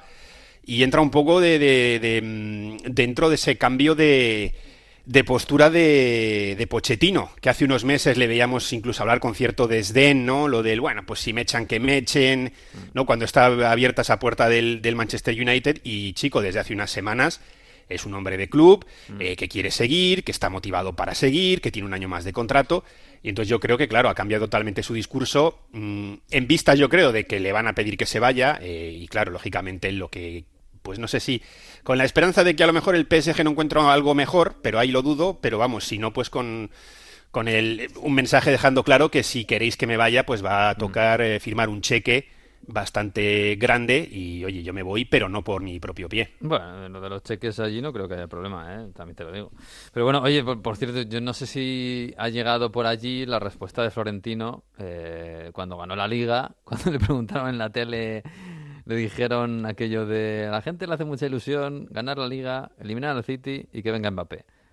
Y no se tapó. Y yo Florentino no, no da puntada sin hilo y dijo, ah, pues es verdad. ¿Sabes? A mí me pareció una chinita, ¿eh? Para el Paris Saint Germain. Yo si fuera aficionado del París, yo eso me habría dolido un poquito. Sí, a nivel de aficionados sí se ha comentado un poco, no tantísimo lo he visto yo a nivel de medios. El problema es que con ciertos aficionados hay un poquito de cansancio con comentarios de aquí para allá, pero eh, se tira más a todo lo que es la información del que se quede y del que se pueda quedar y que si ha ido su madre a, a Doha y con quién se ha reunido allí, porque a ti, allí no te vas de vacaciones eh, si no es por algo, etcétera, etcétera. No, no se sigue tanto ya la información. Yo creo que también, fíjate, porque se habló tanto a principio de temporada en los medios españoles del futuro, Mm. de Mbappé eh, eh, a final de verano, que si ya estaba hecho, que si no, que yo creo que hay, hay muchos mm, entre medios aficionados que lo han dejado un poco de, de lado. Eh, el tema este de, de lo que digan en España y se centran un poco más en lo que se diga en, en Francia. Sobre todo, bueno, que es una es una frase que tampoco que la puedes interpretar como quieras, pero que tampoco es eh, tan directa como fuera de Pochettino. No, no, Del está claro. 100%, Es más, claro. sí, es más, si conoces un poco a- o, a- o has visto a Florentino los últimos años, no es una frase que haría con un jugador si no tuviera, si no lo tuviera bien atado. Creo yo, ¿eh? Pues no, no me lo imagino diciendo lo mismo de, no sé, de, de, de, Haaland o de cualquier otro jugador que haya podido fichar a final de un verano, de, de Hazard hace unos años. No, no me lo imagino. Eh, pero bueno, es verdad que bueno, tampoco dijo gran cosa. Eh, eh, oye, por cierto, va a haber otro otro culebrón que va a ser el de Chouamini. Supongo que estás eh, preparado porque también parece que lo quiere toda Europa y, y, bueno, vamos a estar todo el verano hablando de Chouamini seguro. ¿eh? Sí, es otro de los jugadores que ha surgido. Es, es un tipo de jugador de, diferente eh, en cuanto a lo que es el PSG, que yo creo que ilusiona más ¿no? a esos aficionados del PSG de toda la vida, que no son tantos, ¿eh? que no son tantos, ¿no? Los, los de, como vuelvo a repetir, como diría Mario Gago, los que tienen la camiseta de Pauleta, porque implica fichar jugadores de otro, de otro tipo. Eh, porque en su momento se habló de Pogba, que no gusta tanto a ese tipo de aficionado, y sin embargo Chouameni, pues eh, igual que en Kunku, no, es, eh, eh, no es un cromo de Panini, no es el, el PC Fútbol, no es el FIFA, ¿no? no es un jugador de la gran estrella mm, que ficho y me da igual luego si puedo hacer encaje de bolillos o no. Y gusta mucho, y gusta para el, para el centro del campo, para acompañar a, a Berratti, eh, porque se entiende que es un paso más adelante que Danilo Pereira, porque Leandro Paredes, si no se queda Pochettino, me da a mí también que le van a ofrecer, entre comillas, la posibilidad de buscarse otro equipo, porque Gueye es un jugador de un perfil distinto y ha estado un poquito irregular esta temporada, tanto a nivel de juego como físicamente. Y bueno, pues hoy es un, jugador que el, que el PSG está dispuesto. A mí me da la impresión de que si lo viese claro en el Madrid, igual preferiría irse a, al Madrid. No sé por qué. Me da un poco esa impresión de que viendo lo que está haciendo el Real Madrid y viendo cómo ha sido esta temporada del PSG con todos esos problemas que ha habido, con, con bueno con la forma de hacer las cosas los enfrentamientos Leonardo Pochettino de que aquí parece que el proyecto deportivo es eh, ficho lo que me da la gana ya veremos luego cómo lo encajamos. Lo que pasó con el Real Madrid lo de que si el Gelaifi fue al vestuario de los árbitros han dejado una imagen un poco no también los problemas con los aficionados una imagen de un sitio un poco complicado y sin embargo pues tú ves eh, la celebración del Real Madrid ves como el Real Madrid está en la Champions y dices joder como que apetece más jugar en un sitio donde todo el mundo vaya a la una, ¿eh? que es que estos dices, juegan mal, pero ahí están apretando, el estadio está con ellos y sin embargo me voy a París, donde ganamos la décima, que luego sí que lo comentamos, pero ahí yo creo que calculó bastante mal la, la directiva en cuanto al, a cómo iba a, a reaccionar los aficionados, no, pero ganas la décima liga y, y parece que no has ganado nada. Sí, sí, no. en, en el, en el celebro... No, no, El Eurómetro, ¿no? Es que, que queda fatal eso, sí, sí. Pero en el medidor de celebraciones yo estoy poniendo el- la peor, la del París, la segunda peor, la del Bayern y la siguiente, eh, la del Madrid. Que no ha estado mal. Tampoco ha sido súper eufórica, pero la- lo, han, lo han montado bastante bien. Me ha sido correcta, ¿no? Para el Sí. momento en el que están. Yo creo que lo de Italia y los de Inglaterra tal y como van puede ser, puede- pueden como superar. van el Milan, el Milan está celebrando ya. Me imagino, la me imagino que hace mucho eso. El, el- el agonía hace mucho. Pero la del París la peor, sin duda. Es que yo- yo ahí creo No he que- visto la del Linfield, el, el que ha ganado la liga en, en Irlanda del Norte este fin de semana, pero seguramente será mejor que la del Paris Saint Germain. Es que yo, yo, te- yo ahí creo que los, los, eh, la directiva dijo, vamos a poner la celebración oficial el día 21, que es el último partido de liga, que nos den ahí el trofeo, lo levantamos. Así se calman ya un poco las cosas, olvidamos todos estos jaleos con los, eh, con los ultras, que en su momento el club ha- y jugadores, eh, como Mbappé han querido dejar claro, una cosa son los ultras y otra cosa son los otros 35.000 que están en el estadio, o, o 36.000. El problema es que en lugar de irse apaciguando, todo ha sido al revés. Hay, hay jugadores que han tomado esa posición de una cosa son los ultras y otra cosa son los hinchas, y que lo han llevado incluso más allá como Neymar, ¿eh? que hace no mucho decía lo del que sigan pitando, que se van a cansar porque yo aquí voy a quedarme todo lo que me pueda quedar y, y me da igual que me piten. Y yo creo que no contaban con, o sea, como que esa estrategia les ha salido mal y, y hay un cierto, bueno, un cierto no, palpable, visible, no sé cómo decirlo, desengaño o, o mala relación entre aficionados y, y PSG. Pues, pues, pues pensar que te puede salir bien eso es mm, estar en un mundo paralelo, ¿eh? francamente. Pero bueno, esto pasa a veces con las grandes estrellas. En fin, por cierto, el, el- el número uno, eh, o sea, eh, ni Milan ni Liverpool, si ganan la liga, van a superarlo.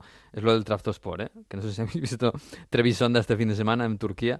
Ha sido una cosa de locos. Hacía Eso es otro 38 nivel, años sí, que no sí. Es otro nivel. Hacía 38 años que no ganaban una liga y madre mía, daba miedo. En fin, bueno, Manu, que, que nada, que, te- que, que siga bien la cosa, que disfrutes de la semana, aunque sea por la tele, y, y ya te ya hablaremos de Mbappé y de Tchouaméni La semana que viene organizamos el viaje a Tirana, Manu. A ver, a Sí, ver. sí, eh, el, el jueves por la noche hablamos, ¿eh? Di- Disfrutar de la Champions por la tele. eh, Oye, hablando de celebraciones, ¿eh? Este sábado hay final de Copa en Francia, Niza-Nantes. A ver cómo, cómo lo Pues celebran. esa es bonita, yo- esa es bonita. Sí, está bien. esa Y ahí yo creo que además sí hay ganas de celebrar, ¿eh? Y, y ojo a, a Gaultier, ¿eh? que campeón de liga con el Lille el año pasado, a ver si gana con el Niza la Copa también, ¿eh? y, y se está ahí erigiendo como uno de los mejores técnicos franceses del momento. Sí, a ver si aprende a atacar, que defiende muy bien, pero a ver si aprende un poquito mejor a atacar. A mí dame un 1-0, ¿no? Que diría él, y Claro. luego ya critícame lo que quieras, que Sí, sí, me sí. da igual. Un abrazo, Manu. Un abrazo a todos, chicos, un Bueno, placer. vamos a hablar un poco más de Premier, venga.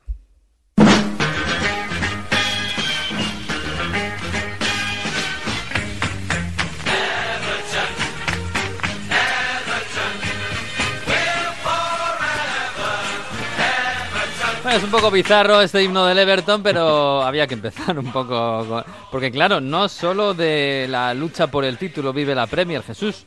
Hay cosas muy interesantes, como la lucha por Europa, que está también bastante interesante.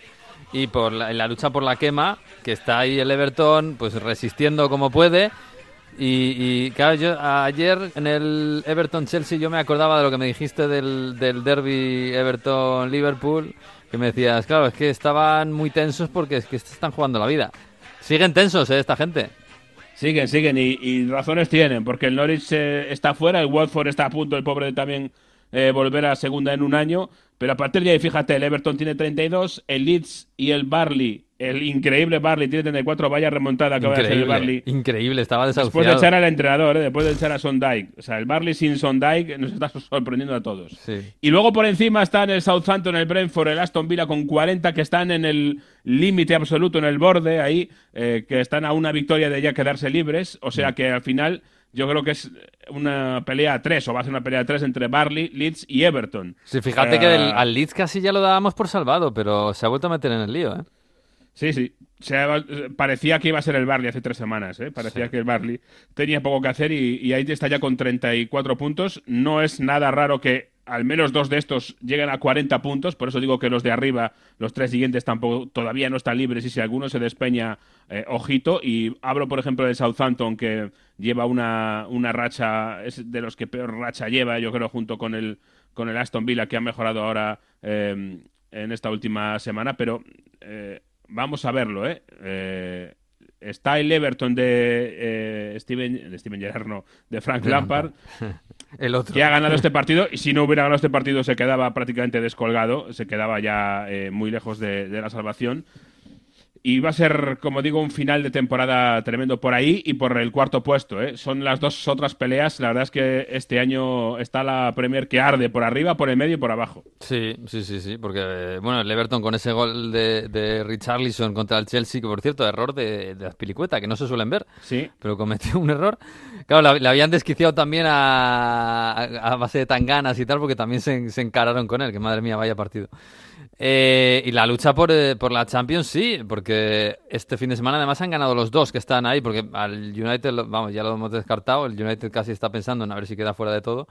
Eh, Sí, pero Arsenal y cuidado. Tottenham han ganado, han ganado los dos partidos mm, más o menos bien y además contra equipos complicados. Es verdad que dos, dos- dos equipos que están pensando también en, la, en lo que pasa el jueves en Europa League. Pero, pero bueno, Arsenal y Tottenham de momento resisten. Sí, resisten por ahí y tiene pinta de que todo se, se va a derivar en también un día increíble, en un día que va a ser tremendo, ese North London Derby que se aplazó en su día en, en enero, casi hay que darle gracias al Arsenal por haber conseguido aplazarlo, porque ahora vamos a tener un derby tremendo que puede decir la, la Plaza Champions con permiso de, de los de otros, que no sé yo si lo van a poner muy difícil o no. Ese derby que va a ser, eh, lo tengo por aquí, ¿qué día va a ser? El 12, 12 de mayo. 12 de mayo, Tottenham Arsenal, eso puede Vamos, ser eh, tremendo. ¿eh? O sea, la semana Ese- que ese viene... día- entre Yo voy con. Antonio, lo Jueves. siento por Arteta. Ajá. ¿eh? El con- jueves va a ser. Vas con Antonio. La cuota italiana es el Tottenham, vale. Sí, lo, que- lo que Y- pasa es que Jesús, ese partido, claro, antes de ese partido, el, el Tottenham tiene que visitar Anfield el fin de semana que viene y el Arsenal recibirá al Leeds, que Sí, sí. tal y como está el Leeds ahora mismo necesita también una victoria para salir de la quema. No, no, va a ser eh, unas jornadas claras. Además, cuando se cruzan la pelea por la, por la Champ- Champions y el descenso, van a ser tremendas. ¿eh? Bueno, Eh, obviamente la, última, ventaja ahí. Arsenal-Everton la última, ¿eh? Con el Everton lo mismo luchando para salvarse y el Arsenal para meterse en Champions. Sí, el Everton no tiene buena suerte con el calendario, ¿eh? eso hay que decirlo. Suerte o, o que no había jugado antes contra estos. Y eso es una desventaja grande, porque jugar contra estos dos a- ahora es, eh, es muy, muy difícil. Y yo no digo nada, pero ojo con el Chelsea, que tampoco tiene la ventaja completa, ¿eh? Tiene 66 puntos, tiene tres más que el Arsenal. Am, como se despiste, que está despistado. Eh, lo que pasa es que el Arsenal y el Tottenham hasta ahora no han sido tampoco ninguno de los dos un cohete. Si los dos estuvieron eh, peleando por la cuarta plaza como dos cohetes, el Chelsea tendría mucho que temer. Ahora mismo, pues no tanto. Eh, los dos han tenido algún fallito por ahí últimamente. El Arsenal tuvo dos derrotas y, y ahora se ha recuperado. El Tottenham también viene trastrabillándose un poco. Pero como les dé a los dos por hacer una gran final de temporada, ojito con el Chelsea, que vamos a llevar un susto. ¿eh? Hombre, es que el Chelsea estaba, para, estaba peleando la Premier, el título. Yo creo que justo cuando empezó la guerra y, y- y el- todo el lío, el lío que empezó con Abramovich y la venta del Un club, poco antes, a lo pelín mejor, un antes poco igual, antes, puede sí. ser. Pero es que ahora Se- está se, se a cayó casi... en el Boxing Day por ahí, sí. El Boxing Day se cayó, bueno, puede ser, no sé, pero es que ahora está casi a 20 puntos del City y del Liverpool, claro. Los otros sí que han sido cohetes y el Chelsea se ha ido desmoronando. Claro, también eh, sabiendo que lo de arriba lo tenía muy chungo y lo de abajo tenía un colchón muy grande, pero ese colchón se ha ido empequeñeciendo poco a poco. Sí, se ha ido empequeñeciendo porque ha ido dejando caer muchos puntos el, el Chelsea, porque tenía partidos eh, completos y sin embargo el Arsenal iba teniendo partidos aplazados y eso engaña un poco y da una falsa sensación de seguridad que de repente cuando se juegan los partidos dices, uy, eh, esto ha cambiado mucho. Y ojito, porque son, bueno, a ver, son cinco puntos el Tottenham al Chelsea, el quinto al Chelsea. Es verdad que a falta de cuatro eh, tiene que perder mucho el Chelsea para que eso pase, pero yo siendo el Chelsea... Estaría eh, muy atento a ganar dos partidos al menos más, cuanto antes, para, para quitarse del medio. ¿eh? Sí, sí, seguramente. Bueno, juegan contra el Wolverhampton la semana que viene. Que todavía tiene opciones de, de entrar ¿De en Europa. plaza? Sí, tiene opciones, tiene opciones. Bueno, se- Tiene todas las opciones, ¿eh? porque está a tres puntos con un partido menos. Sí, y O además que- está a seis puntos del United, que, que, claro, dices es mucho, pero tal y como está el United, Claro, cualquiera sí. puede pensar que el United puede caer fuera de Europa. Es que es una cosa... Lo del United es, un capítulo aparte, porque ahora ya resulta que tenía preparada el plan de escape el entrenador, eh, Ralf Rangnick. Justo antes del partido entre semana, eh, sabemos o se filtra que se va a Austria año que viene.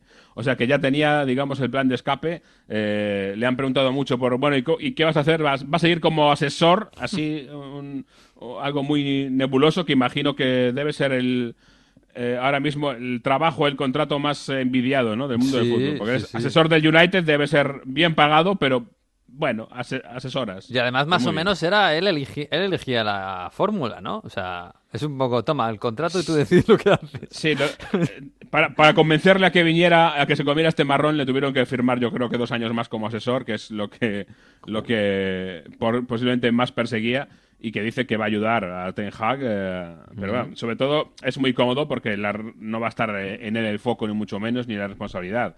De hecho, en el United, eh, la noticia también, así bajo eh, cuerda, es que han ido saliendo figuras importantes en los últimos años en cuanto a negociaciones, en cuanto a eh, scouting, es decir, fontaneros de este último United están saliendo todos, eh, después de, de salir. O sea que va a haber una remodelación profunda de eso, ese departamento de fútbol, digámoslo así, aunque se llama de otra forma, eh, en las entrañas del, del club. Ya veremos. Yo digo una cosa, no veo a Ten Hag que cuente con Cristiano Ronaldo para la próxima temporada. ¿eh? No, no conozco nada de la actualidad del United en detalle, pero puf, no, no sé yo, ¿eh? No, viendo lo que ha pasado las últimas semanas, no sé, tiene un año- otro año de contrato, pero yo no sé si Cristiano Ronaldo va a seguir yo- yo en el United, si se va, si Ten Hag va a intentar implementar el modelo del Ajax en, con mucho Pero el Ajax además. este año está jugando con un 9 puro, ¿eh? Con Aler. Sí, pero no, no tanto por el juego, sino por, mm, por, Por remodelar el proyecto de arriba abajo, como decía Ya. Bueno, A ver, ya veremos. Eh, primero hay que ver si Ronaldo se quiere quedar. Eh, eso es lo primero, porque eh, de Turín pegó una buena es- espantada a última hora. Y segundo, es verdad que no cuadra mucho con la idea, pero le queda un año y eh, el United necesita varias eh, ventanas de fichajes, yo creo que un par de años para remodelar su plantilla, con lo cual Sí, no es puede que empiecen por otras, que empiecen por otras, por otras zonas y vayan preparando con un poco más de tiempo el relevo en el, en, el, en la parte de la delantera. Es verdad una cosa, vamos a ver, es que con Ronaldo, claro, es eh, hay que analizar su aportación de una forma eh, con mucho cuidado, porque ahora es prácticamente lo único que le queda al United, parece, los goles de Ronaldo, es lo único que, que le está salvando de caer aún más allá. Em, pero durante buena parte de temporada y durante la, la parte decisiva de la temporada Ronaldo no apareció y no estuvo al nivel que se esperaba de él. Eh, enero, febrero, marzo, cuando el United quedó descabalgado de las peleas por la Copa, por la Champions, eh, por el tercer, cuarto puesto, eh, en ese momento Ronaldo no, no estuvo. Ha aparecido ahora y ha cogido el, el hilo goleador a, a final de temporada pero poco más. Y en la primera vuelta estuvo bien en Champions, pero no en la Liga tampoco, no en la Premier. Eh, al final va a acabar con una, con una muy buena cifra de goles porque ha marcado varios, varios hat-trick, dos hat-trick y, y un par de dobletes, pero eh, es una, eh, un rendimiento muy irregular a lo largo de la temporada y no ha sido muchas durante muchos meses, perdón, un delantero, eh, un delantero eh, regular Sí. para el United. fiable, ¿no? Eh, en el día a día. Bueno, vamos a ver, que, que también se dice muy pronto y muy fácil eso de, bueno, de nada, que se vaya Cristiano y ya fichamos otro 9. Pero si tienen que hacer cirugía, como decía Ragnick, y cambiar de arriba abajo el equipo, Claro, fichar un 9 es una pasta tremenda. Y, y si tienes uno, aunque sea un añito, dices, oye, pues a lo mejor, mira, el, nuevo, el 9 lo ficho el año que viene. No sé, no sé, es complicado, ¿eh? Es todo ingeniería futbolística. En fin, pues nada, la semana que viene tenemos en lo que importa, que es esa pelea Liverpool-City, eh, City-Newcastle, que ya Newcastle ha demostrado que es complicado ahora, y Liverpool-Tottenham, que el Tottenham es complicado, que se lo digan al City, por ejemplo. Así que, por cierto, Klopp renovado, ¿eh? que con esto tampoco contábamos. No, no contábamos, nosotros por lo menos, porque No. mira que ha dicho a veces Klopp que él no quería renovar el contrato, que él quería eh, al acabarlo, el que tiene en 2024 necesitaba vacaciones, y lo, he dicho muchas veces, Sí. pero de repente eh, lo supimos el día anterior porque es- lo filtró el club, que, que iba muy bien la negociación con Klopp y al día siguiente, después del Villarreal, fue cuando se anunció definitivamente. Y además eso significa que la grada de Anfield tiene una nueva heroína.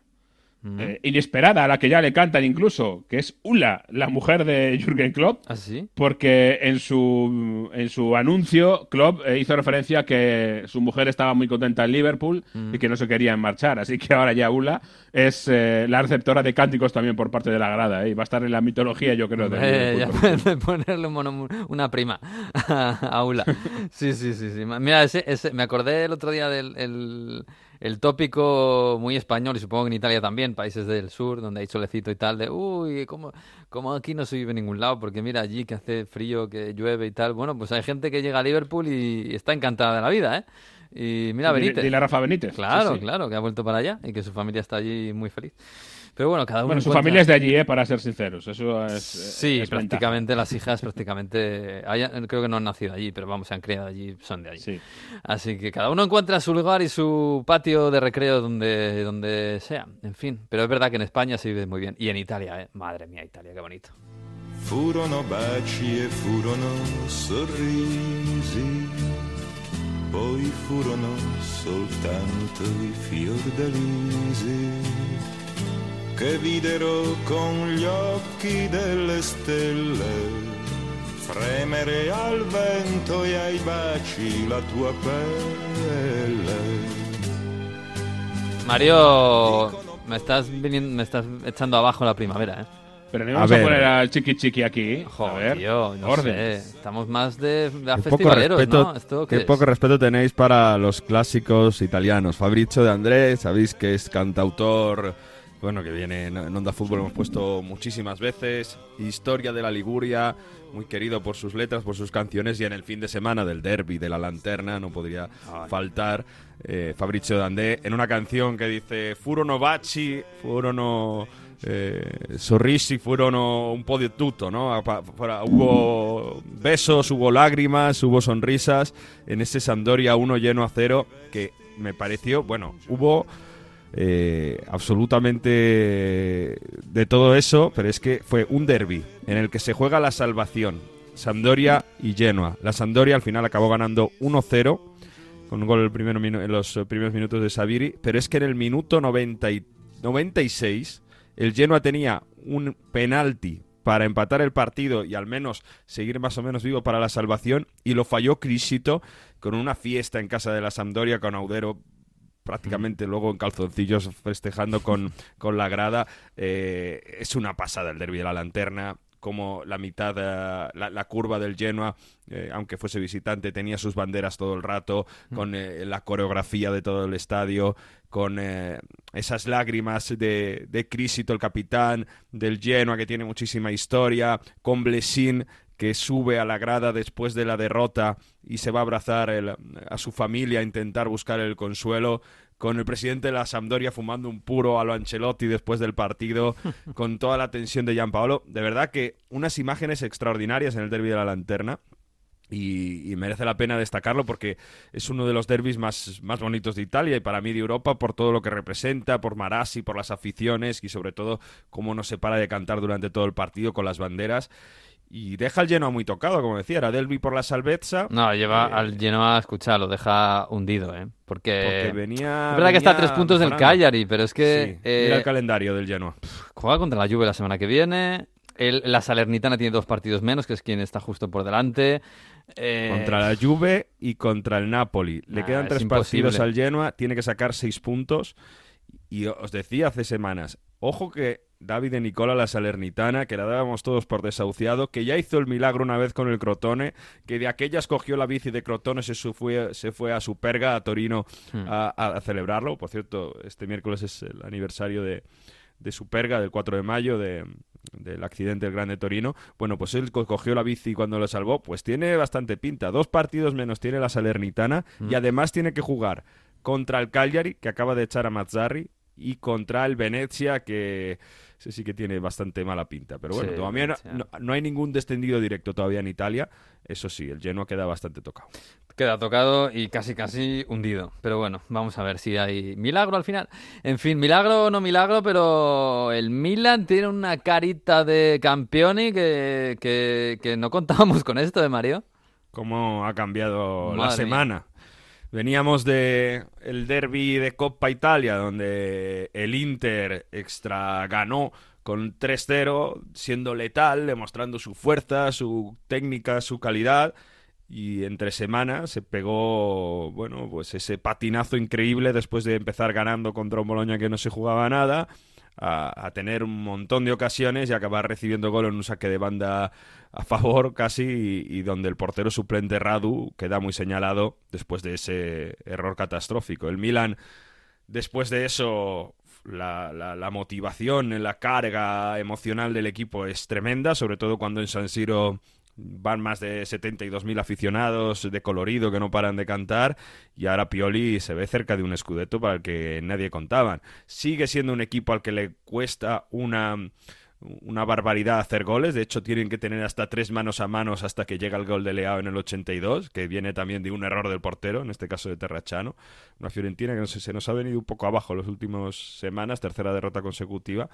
Pero mm, decía una cosa, Pioli, que, que yo creo que es muy interesante. Hablábamos de mentalidad de, del Madrid eh, contra, contra el City. Fíjate lo que dice Pioli sobre lo che tienen che pensare los jugadores en este final de temporada. Perché non sappiamo nemmeno noi quelli che sono ancora i nostri margini di crescita. Io credo che questa squadra possa ancora crescere e, e sta crescendo tanto attraverso queste esperienze, soprattutto dal punto di vista mentale, perché per molti è la prima volta che si lotta per un obiettivo così importante. Io auguro ai miei giocatori e a me stesso che ci possa capitare ancora tante volte nella nostra carriera, ma magari per qualcuno potrebbe essere questa unica volta. Aquí Pioli dice, bueno, creo que este equipo tiene mucho margen de crecimiento y sobre todo lo que dice es que estos jugadores han crecido una barbaridad mentalmente, porque son jóvenes, porque no se han visto nunca en una situación de luchar por un título así. Y dice, bueno, yo espero que, que pase otras veces, incluso para mí, ¿eh? pero Mm. quizá es la única vez que, que nos pasa, ¿no? Porque en esta situación de tener al alcance luchar por, por una Serie A, como decía, que no que, que- que prácticamente nadie daba nadie daba por, por hecha. Bueno, la- el Milan tiene ahora un calendario que no es mega exigente, pero sí que es más difícil que el del Inter. Verona-Milan, Milan-Atalanta y Sassuolo-Milan. Por el otro lado, el Inter, bueno, eh, va a recibir al Empoli en el partido contra en el partido del viernes que se adelanta por la final de Copa Italia. Luego es verdad que se enfrenta contra rivales que están en la parte baja de la tabla, pero vamos a ver en qué, en qué situación están, porque tiene que viajar a Cagliari, que decimos que acaba de echar el entrenador, y recibe al último partido a la Sampdoria. Eh, Que ya va a estar está- más o menos. Sí, Mm. casi seguro. Bueno, ahí está, va a estar igualado. Déjame que te diga del Milan, Miguel, el tema de Inverscorp, ¿no? Que no lo hemos hablado todavía. en Los, de. Bahrein. Los de Bahrein, porque debería ser este próximo jueves viernes cuando se haga oficial la, la compra por ese fondo de inversión de, de Bahrein. Eh, un mil millones de euros, bueno, un poco más de mil millones de euros de este fondo gestido por Muhammad Al-Ardi, que ya ha dejado en Twitter mensajes como eh, enhorabuena al Milan por estas victorias y demás, o sea que, que está cantado ya, que, que está metido para, para eso, pero es que además a ver si os suena esto. Eh, este fondo de inversión de Bahrein, que viene con ganas de meter dinero, se habla de 100 millones de euros para fichajes, se habla de que va a construir el estadio solo para el Milan, o sea que vamos a tener dos estadios en Milán. Pero no, iban a- pero no estaba ya cerrado lo del nuevo San Siro. Miguel, ¿cuántos programas de Onda Fútbol llevamos hablando de estadios en Italia? Sabes Ya, que ya. eso lo tiraron Pero para atrás. Yo he visto una eh, maqueta preciosa ¿eh? de, sí, de ese nuevo claro. San Siro con un montón de cosas alrededor. y- Que se lo preguntan a Roma, que lleva con banquetas 15 años. En fin. Eso de momento el- está parado ese proyecto porque no es, eh, no es factible que se haga donde está ahora el San Siro, lo querían llevar al norte. Bueno, eh, Ay, por Dios. el fondo de inversión que viene eh, viene con idea de al menos construir un estadio. Pero lo que, lo, que, lo, lo- lo llamativo de esto es que este fondo de inversión tiene colaboración de otro holding de Emiratos Árabes Unidos. ¿no? La que presencia de Mu- Mubadala se llama. Vale, este fondo. Nada que ver con el City, imagino, ¿no? ¡Ah! Aquí, este fondo de inversión, este holding de Emiratos Árabes Unidos, sabéis que en, en- en Abu Dhabi eh, en, eh, los, los jeques están, parte del Estado, pues se meten estas inversiones. Pues se quiere meter con este 20%. El que lleva este tema, este hijo del rey, Califa bin, eh, a ver si lo digo bien, Zayid al-Nayan, es Muhammad, que es familia del mm, propietario del Manchester City. De Mansur. En este caso Mansur, ¿eh? es de Mansur, eso es. En este caso eh, mm, creo que son eh, primos, pero bueno, en definitiva, que se va a meter eh, Emiratos Árabes Unidos, Bahrein y fondos de Oriente Medio en el Milan, aunque en, eh, la gente rosonera está ilusionada porque si al final le construyen un estadio Mm. Y le ayudan para mejorar una plantilla que, bueno, tiene los cimientos para ser importante, pues oye. Bueno, pero ahí, o sea, la, la idea es de invertir mucho en jugadores, Hombre, etcétera. Sí, hombre, es un fondo de inversión, al final Sí, pero bueno, sabemos, ¿no? hay fondos de inversión y fondo- fondos de inversión, casi todos los equipos de Premier son de fondos de inversión de alguna forma. Eh, lo que pasa es que hay fondos de inversión y fondos, hay fondos de inversión de el del Newcastle, que es una barbaridad de pasta, y hay fondos de inversión pues más pues más modestos, de, de gente, de, de algunos pequeños ricos de Estados Unidos, por ejemplo, que meten dinero en sitios, bueno. O sea que eso es, eso no se sabe muy bien cuánto dinero hay detrás hasta que llegan. En teoría llegan, llegan Llega con dinero. ¿no? Bueno, por cierto, Jesús, eh, lo, lo tenemos medio olvidado, pero lo, lo del Chelsea no era para finales de abril. Sí, en teoría está ya entrando la cosa en, en el último momento. eh, que por cierto ha habido, ha habido eh, novedades un poco raras, porque a última hora, cuando ya estaban cerradas las, eh, eh, las ofertas, apareció una nueva oferta. Eh, la oferta eh, de Jim Radcliffe, el hombre más rico del Reino Unido, eh, el jefe de Ineos, que de repente hizo una oferta de, se supone que 4,25 eh, billones de libras, o sea, 4.250 Uy. eh, millones de libras, que parece ser que no se ha tomado en consideración, al menos de momento, por eso, por, por ir tarde. Eh, en teoría, eh, ahora mismo, tanto la oferta de Pagliuca como la de eh, Sir Martin Brockton y Todd Boehly eh, han estado fuera. Así que de momento parece que podemos tener eh, la de Todd Boehly como eh, ganadora, pero vamos a ver, porque están ahora negociando, tratando de cerrar los detalles. Hay que hablar con el eh, gobierno británico para eh, intentar eh, que haga esa licencia especial que hace falta para, eh, para poder vender el club Mm.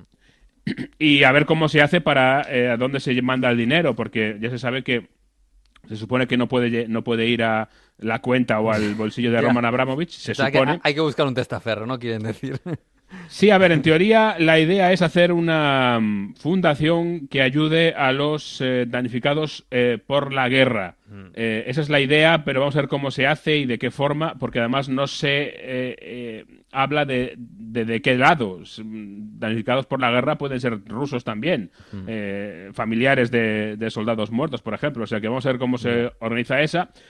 Pero al final, un poco yo creo que la noticia es que si nada se tuerce ahora mismo, todo va encaminado a que Todd Boehly sea el nuevo dueño del, eh, del Chelsea. No él eh, al estilo Roman Abramovich, sino que es el que encabeza una, un consorcio eh, que se va a hacer con el Chelsea en principio. Ya, ya. Bueno, pues vamos a ver, porque Bueno, las- déjame aclarar el tema de la familia, que ahora ya lo tengo A claro. ver, ya lo has mirado. Mansur es el propietario del City y es hermano del presidente. Es el, es el presidente. El propietario es el fondo de inversión que está. Vale, la familia, sí, bueno, presidente. Es el hermano del presidente de Arabia Saudí, de, perdón, de los Emiratos Árabes Unidos, Ah. de Emiratos Árabes Unidos. Pues el hijo de este presidente de los Emiratos Árabes Unidos es el que se metería con un 20% Ah. dentro del fondo de inversión de Bahrein que compraría el Milan. O sea que final, el, el todo queda Milan, en casa, ¿no? claro, el Milan va a ser el sobrino del City.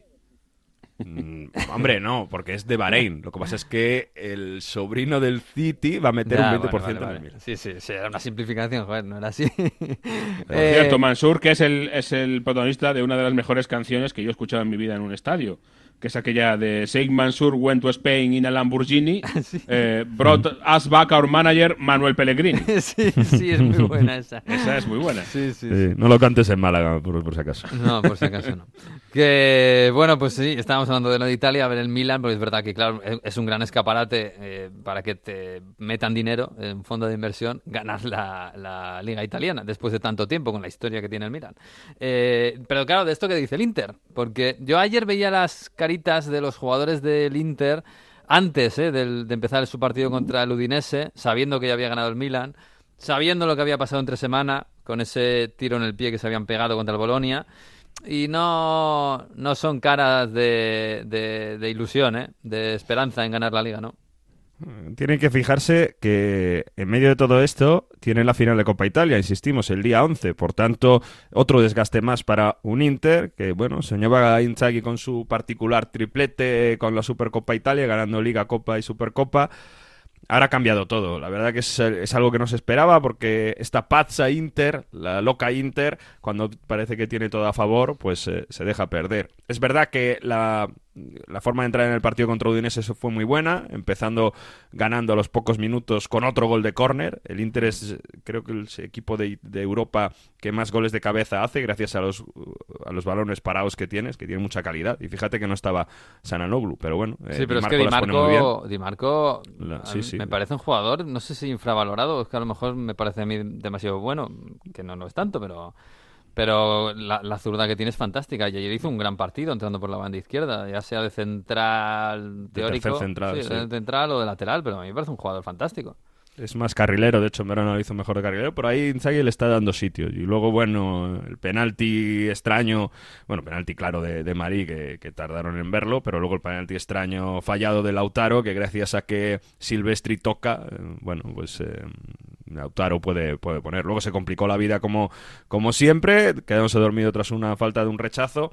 Y el Inter, ¿qué es eso, no? Eh, la, la, la sensación de que si te puede salir un partidazo o que puede ser que, como en Boloña, que tiren todo por la borda. Le preguntaron eso a Inzaghi y fíjate si ve las cosas ya un poco raro, que él quiso sacar pecho ya por otras cosas. Comunque è sempre un po' pazza questa Inter. Ma se è pazza e vince le Supercoppe va agli ottavi di Champion dopo 11 anni, vince una Supercoppa dopo 11 anni e va in Coppa Italia dopo 12 anni, speriamo che sia sempre pazza così. No, en vez de hablar de Pazza Inter hacia el futuro, le decía Dileta Leota, dice, bueno, ¿quieres esta, esta, esta Inter va a ser eh, loca en el futuro, los tres partidos que faltan en la final de Copa Italia y, y a la final de Copa Italia. Y en vez de decir, no, vamos a ir a ganar todo, él dice, bueno, si es una Inter loca, meterte en octavos de Champions después de 11 años, ganar la Supercopa después de 11 años y meterte en la final de Copa Italia, entonces a ver qué pasa. O sea, ya sacando pecho, por si acaso, de lo que ha conseguido antes de lo que puede conseguir. Me ha gustado eso de como un cuerpo pazza está Inter. sí, sí, siempre. De todos modos, un poco loca está ahí. Sí, sí, sí, sí, madre mía. En fin, bueno, pues vamos a ver, porque tiene pinta de que el Milan va puede ganar el Scudetto por, por, por, por- porque el Inter no ha hecho los deberes, porque el Inter tiene el mejor equipo de Italia casi sin ninguna duda. Y si alguien lo puede poner en duda sería la Juve, que está en su regeneración. Oye, de, de Europa también está bastante, es clari- eh, bastante claro, ¿no? Eh, eh, Bueno, y eso que la. Roma... Claro, eh, eh, la Ro- no, no, yo no digo la Champions, que bueno, que la Juve sí lo tiene, tiene 10 puntos No, ya sobre la Roma, pero la Roma y la Lazio... matemático ya. Napoli y Juve matemáticamente en Champions League. Por eso, por eso. Me, me- refiero más a, a Europa League y Conference, que Roma y Lazio lo tienen ahí y Fiorentina, Atalanta son los aspirantes que no llegan. Y, y más viendo cómo están los dos, ¿eh? porque la Fiorentina ayer jugó mal contra el Milan otra vez y bueno, es verdad que pierdes contra el Milan, que no es ninguna locura. Pero, pero Atalanta empatando a 4 contra el Torino, la verdad es que se nos, se ha caído el Atalanta. Tiene, ¿eh? tiene que jugar ahora Tiene que jugar este contra el lunes. Milan la semana que viene. Tiene que jugar en la jornada el Atalanta este lunes, antes de que estamos grabando precisamente contra la Salernitana. Así Mm. que bueno, ahí va a decidir bastante todo. Una cosa que me han preguntado por redes sociales, la clara aquí, si la Roma gana la Conference League, vamos a ver qué pasa, Ujú. clasificaría Europa League y por tanto, eh, aunque quede quinta o sexta, eh, aunque quede séptima, perdón, eh, no- la octava no iría a Conference League. Es decir, habría tres equipos que irían a, Europa League di- directamente. Por ejemplo, Lazio quinta, Fiorentina sexta, Roma séptima, la Roma Europa League y, y los tres eh, con los otros dos que mm, acompañados irían a Europa League. No se corre el puesto hacia abajo. Así que, bueno, sí que va a estar bastante... O sea, quinto, bastante- sexto y séptimo, porque la final de Copa es Inter-Juve, ¿no? Sí, sí. Entonces, quinto, quinto, sexto y séptimo van a Europa, la, seguro. La duda es si van todos a Europa League o va, o va el séptimo a Conference, ¿no? Eso es, depende si la Roma gana la, La Europa League. la, la Conference, la conf- claro, efectivamente. Pasaría como Bueno, va- este año en España con el Villarreal. Con el Villarreal, eso es, eso es. Va a ser una semana interesante, recuerdo, 4 de mayo, eh, aniversario de Superga, donde va a estar Andrea Velotti, probablemente, fíjate qué pena va a dar, el último año leyendo los nombres de los caídos de Superga, un Velotti que consiguió triplete contra el Empoli y es el segundo goleador histórico de el Torino, superando a Valentino Mazzola, capitán de aquel eh, mítico grande Torino, y, eh, solo por detrás eh, del delantero que, que llevó a la última, bueno, de las últimas ligas, eh, la última liga que ha conseguido el Torino en los años 70, a, a Pulici, así que, bueno, va a ser bastante emotivo porque tiene pinta de eso, de que Velotti no va a renovar el año que viene. Vamos a ver si acaba en el Milan con este fondo de inversión, en Oh. Atalanta, Mm. pero bueno, emocionante. Ahí os lo contaré la próxima semana. Sería raro ¿eh? ver a Velotti en otro equipo, pero bueno, estas cosas pasan.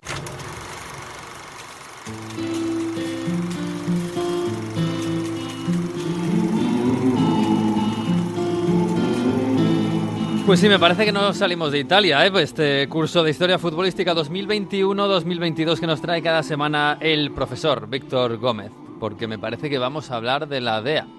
Se volvió a ver al Madrid en Cibeles. La fuente de la diosa de la antigüedad clásica se engalanaba para recibir al campeón de liga. No siempre fue así. Antes de la década de los 70 era exactamente al revés. El Atlético celebraba en Cibeles, así lo demuestra el trofeo de sus bodas de oro, y el Madrid en Neptuno. Estas esculturas datan del siglo XVIII, cuando Carlos III quiso llevar a cabo la modernización de la Villa de Madrid y quiso completar el Paseo del Prado con tres esculturas neoclásicas, ordenadas por el arquitecto Ventura Rodríguez. Allí se representó al olvidado Apolo y a los archiconocidos Neptuno y Cibeles. Esta inspiración grecorromana surgió para decorar el conocido como Salón del Prado o Paseo del Prado. El lugar se convirtió en escenario de las celebraciones de la selección española, el Real Madrid, Estudiantes y Atlético de Madrid, aunque ahora se hayan intercambiado los dioses. Pero entra un equipo italiano en disputa. Junto a la diosa Cibeles siempre vemos dos leones, los mismos que flanquean la puerta de entrada al Congreso de los Diputados. Se trataría de Atalanta e Hipomedes, la heroína que da nombre también al, equipo de la ciudad italiana de Bérgamo. Cuenta la leyenda que Atalanta fue abandonada por sus padres eh, en un bosque y allí eh, fue encontrada por unos cazadores que la enseñaron a cazar y que destacó por su gran velocidad. Decidió mantenerse virgen y solo eh, se casaría con el hombre que la ganase en una carrera. Así pues, eh, lo intentaron muchos, pero ninguno lo conseguía. Entonces, Hipómedes, con una artimaña eh, realizada, ayudado por los dioses, le entregaron unas manzanas de oro que, según iban corriendo, él las iba soltando. De esta manera, Atalanta se iba parando y consiguió Hipomedes ganar, ganar la carrera. Una vez que ganaron la carrera, Atalanta se, se enamoró y eh, ambos pues eh, fueron caminando por todo el mundo antiguo e incluso eh, iban haciendo demostraciones de su amor por todos los lugares que encontraban. Y uno de, de esos lugares fue un templo de la diosa Cibeles. Y en ese momento apareció la diosa y viendo que habían deshonrado su templo, les castigó a ser siempre la forma de leones y dos leones que jamás se podrían mirar. De esta manera, si vemos en el Congreso los dos de los diputados, los dos leones miran cada uno para su lado y para mayor demostración de que uno es Atalanta, si nos fijamos, uno tiene atributos masculinos, el otro no. Lo mismo pasaría en la fuente de la diosa Cibeles. De esta manera, Atalanta, Atlético y Real Madrid estarían los tres presentes en esas celebraciones en Cibeles. ¿Cómo es la historia? Siguen vivos los mitos grecorromanos, seguimos alabando a sus dioses y siguen siendo símbolos para un deporte nacido casi dos mil años después. Historia, cultura clásica y fútbol. Pues sí, los leones de la Cibeles y de la corte y la Atalanta y todo se une porque este mundo está conectado, en fin. Pues nada, queridos, Jesús, Mario, esta semana casi casi nos despedimos de la Champions porque y de la Europa League y de la Conference porque ya queda todo visto para, para las finales. Y las finales es otra historia. Así que... Oye, por cierto, y hay que decir una cosa, eh, yo estoy en contra de esa nueva idea de hacer una Final Four de la Champions, con lo que disfrutamos estas semifinales de doble partido, no Sí, nos los quiten, por favor. Sí, es verdad, es verdad, es verdad. Eso que la, la- la Final Four queda bonito, pero a mí me gusta más una Final Four, si acaso, para otros torneos como las Copas o algo así. Que están bien, y depende del país, ¿eh? porque a lo mejor en Inglaterra no hace falta, ya tienen su especie de, de Final Four en, eh, separada en, en Wembley, que lo hacen muy bien. Pero bueno, es lo que hay, hay que sacar dinero. Pues nada, chicos, que, que disfrutéis ¿eh? de la semana, un abrazo. Igualmente, buena semana. Chao, chao, chao. Adiós. Pues nos despedimos hasta la semana que viene, como siempre, porque el lunes que viene, ya en primavera, pues volveremos a partir de la una de la tarde en Onda 0.es y en todas las redes con el episodio 31. El 30 se acaba aquí. Disfruten de la semana y del fútbol. Y adiós.